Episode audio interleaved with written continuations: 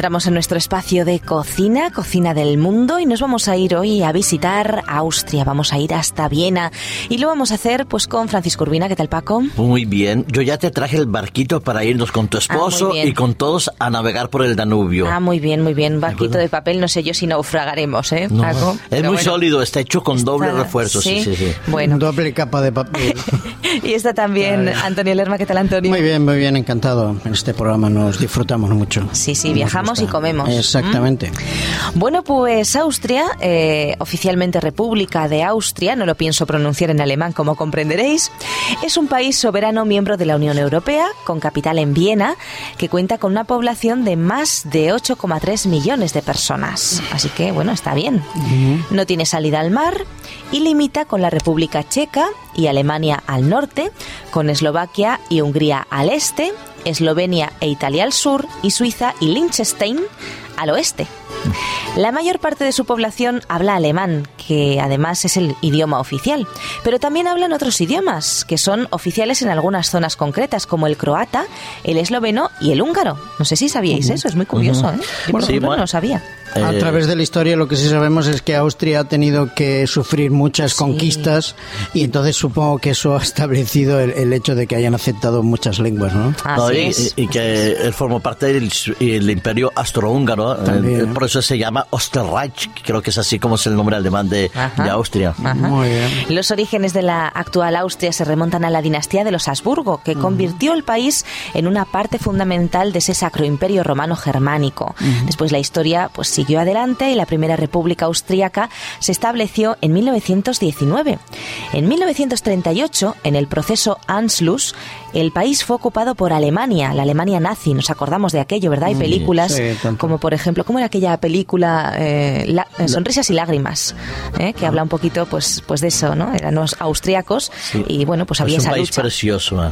Y esta ocupación duraría hasta el final de la Segunda Guerra Mundial, cuando Austria volvería a recuperar su independencia y estableció en 1955 esa Segunda República de Austria. ¿Escuchamos un poquito de música? Sí, en relación a la música, Austria habría que decir que la música clásica es cuna de música clásica y luego las famosas músicas del Tirol, pero ahora estamos escuchando una polca tirolesa. tirolesa.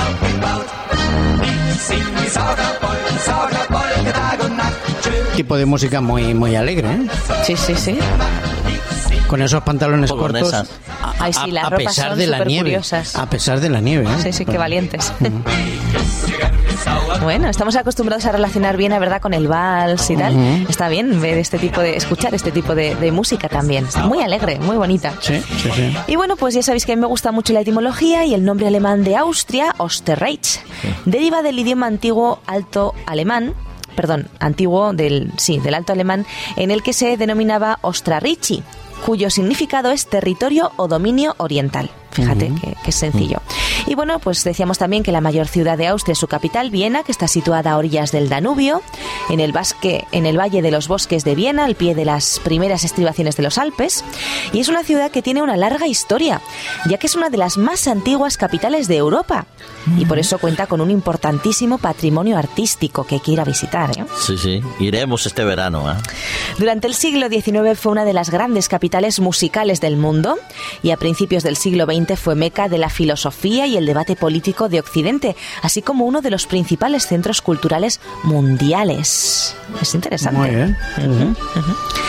Y bueno, pues podemos decir que Viena posee el primer puesto dentro de las listas de calidad de vida en las ciudades del mundo, así que si tenemos que emigrar, pues ya sabéis, Viena es un buen Sí, lugar. sí, sí. ¿eh? Básicamente debido a su orden, a la limpieza, la seguridad, la alta eficiencia de los servicios públicos, así como la variedad de opciones de educación, cultura y entretenimiento. Así que es un lugar Una maravilla. Sí, sí, sí. estupendo para vivir.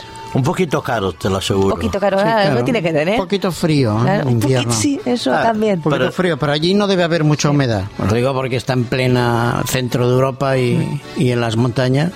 Pues Pero sí. bueno, tiene, la verdad es que las imágenes que, que vemos de Austria son, son preciosas, muy ¿eh? bonitas. sí, sí. Preciosas. Tengo amigos ahí en Austria que me han invitado y espero ir un, un verano, no sé cuánto, pero un verano. ¿Pero que te han invitado? ¿A que vayas o a que no vayas? No, a que vaya, a que vaya. Qué malo. A que esté un mes con ellos recorriendo Hombre, tos- fijo, toda la zona de... Tienes que, un- tienes que aprovechar. Bueno, Paco, si necesitas que te acompañemos por si te pierdes, Por eso el barquito para ir por el Danubio, chica. te hacemos el favor. bueno, Está pues bien, vamos a visitar un poquito de Austria, aunque sea con la imaginación. Y las montañas de los Alpes austriacos hacen del país un destino de esquí de clase mundial, así que aquellas personas que les guste ya saben. Gracias a las numerosas bellezas naturales, Austria es un destino importante para los amantes de la naturaleza y el senderismo, eso ya me gusta más. ¿eh? Sí, hombre, montañas allí les sobran, o sea que para ¿Senderismo? hacer senderismo de montaña todo, lo, que- todo lo que quieras. Ahí lo que pasa es que deben tener buenas subidas y bajadas. Ah, por allá, también, también.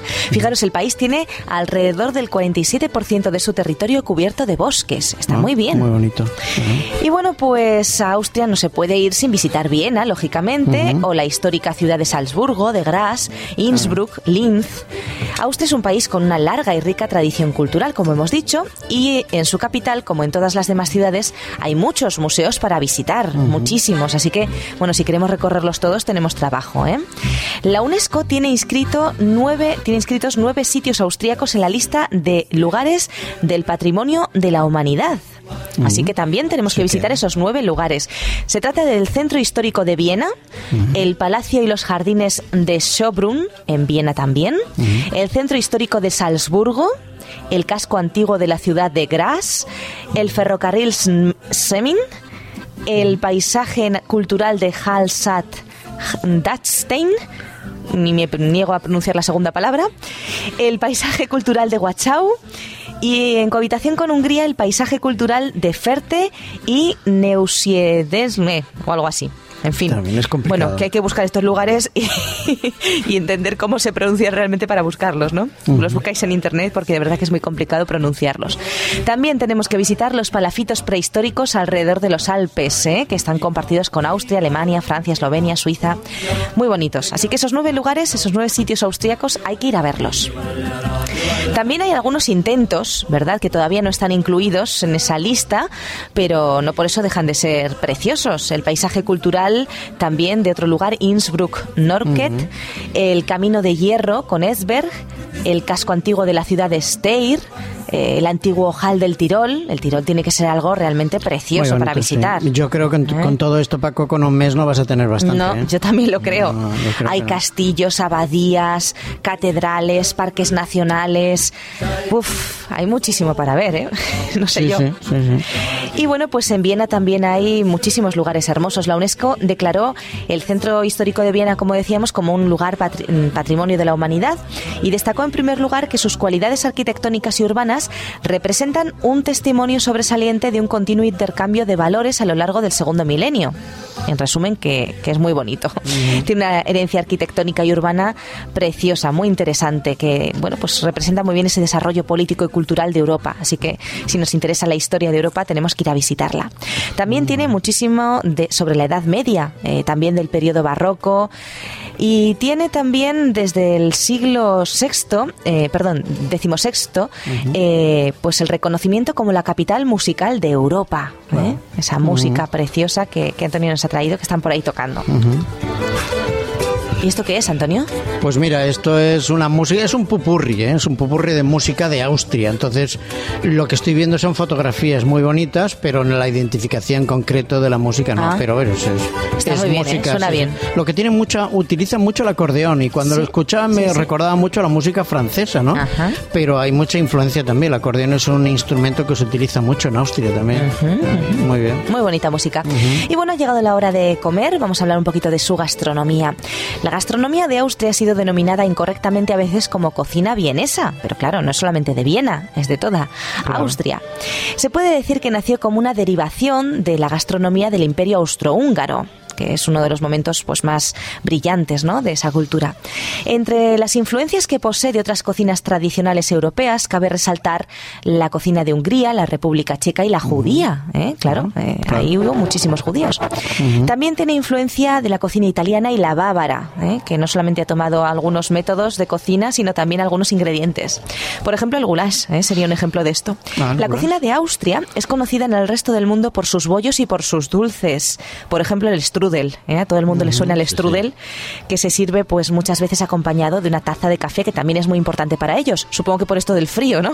Sí. Sí, claro. Y bueno, tiene deliciosos quesos con denominación de origen, tiene un montón de platos típicos, galletas navideñas, eh, galletas de vainilla con nueces, almendras o avellanas, hojaldres de manzana, eh, masas eh, dulces, eh, tienen crepes, tienen guisos, en cuanto a lo- los platos más contundentes, tienen guisos, por ejemplo, de carne con ciruelas, tienen eh, muchos tipos de albóndigas, que ya sabéis que las acompañan muchas veces en esos países pues con alguna compota eh, de, de fruta.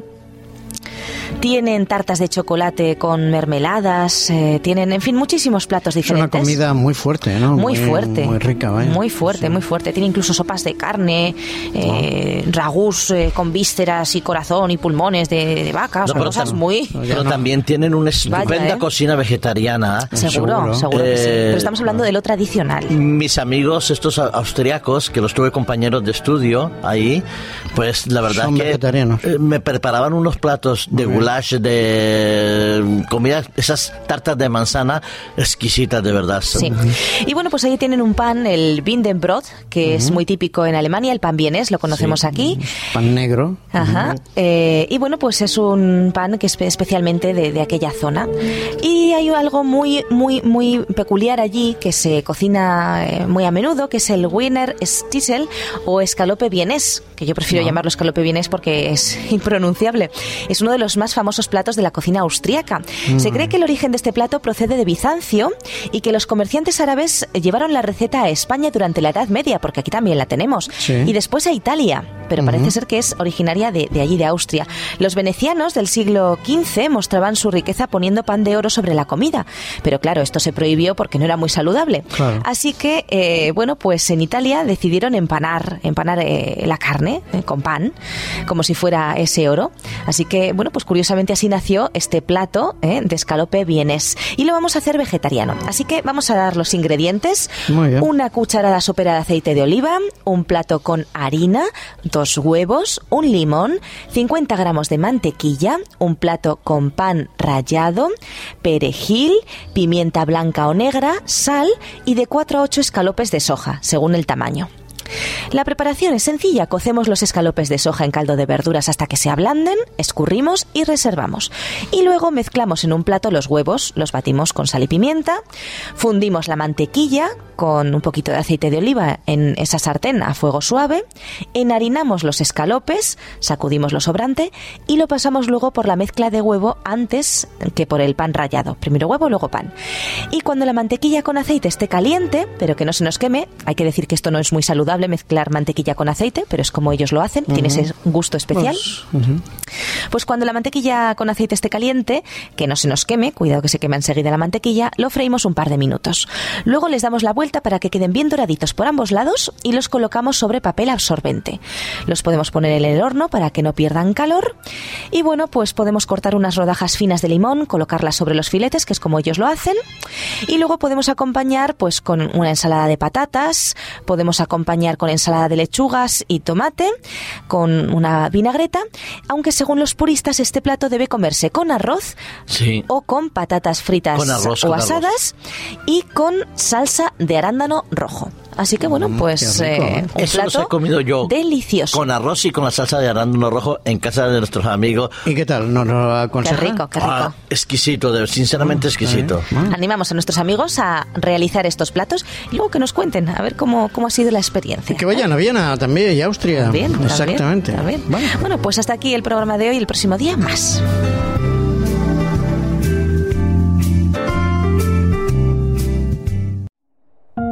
Producido por hopmedia.es